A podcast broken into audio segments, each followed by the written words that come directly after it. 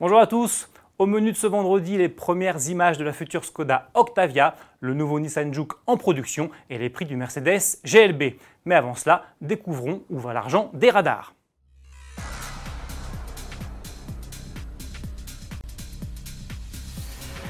Dans un souci de transparence, la sécurité routière vient de révéler à quoi a servi l'argent récolté par les radars automatiques en 2018.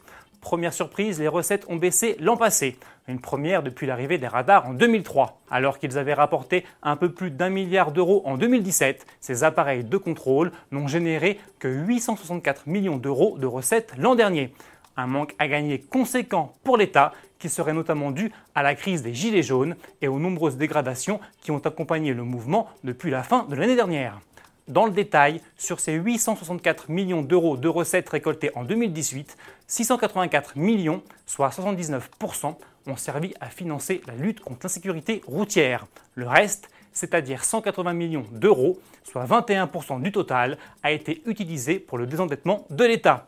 Mauvaise nouvelle pour le gouvernement, les recettes des radars automatiques devraient encore chuter en 2019, toujours à cause du mouvement des Gilets jaunes. Les flashs ne devraient ainsi rapporter qu'entre 500 et 600 millions d'euros cette année.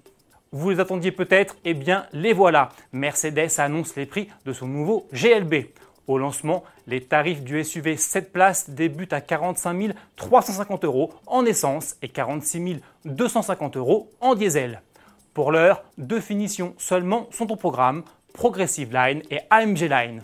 De série, le GLB dispose d'une climatisation automatique bizone, d'un régulateur limiteur de vitesse ou encore d'une troisième rangée de deux sièges. Une série spéciale de lancement baptisée Launch Edition et uniquement proposée en 5 places est également de la partie.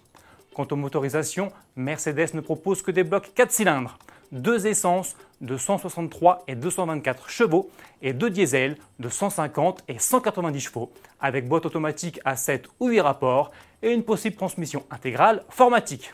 Une version 35 AMG forte de 306 chevaux devrait rejoindre la gamme prochainement.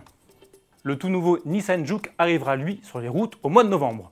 En attendant, le SUV japonais de deuxième génération vient d'entrer en production à l'usine de Sunderland en Angleterre. 70% des Juke fabriqués ici seront destinés au marché européen.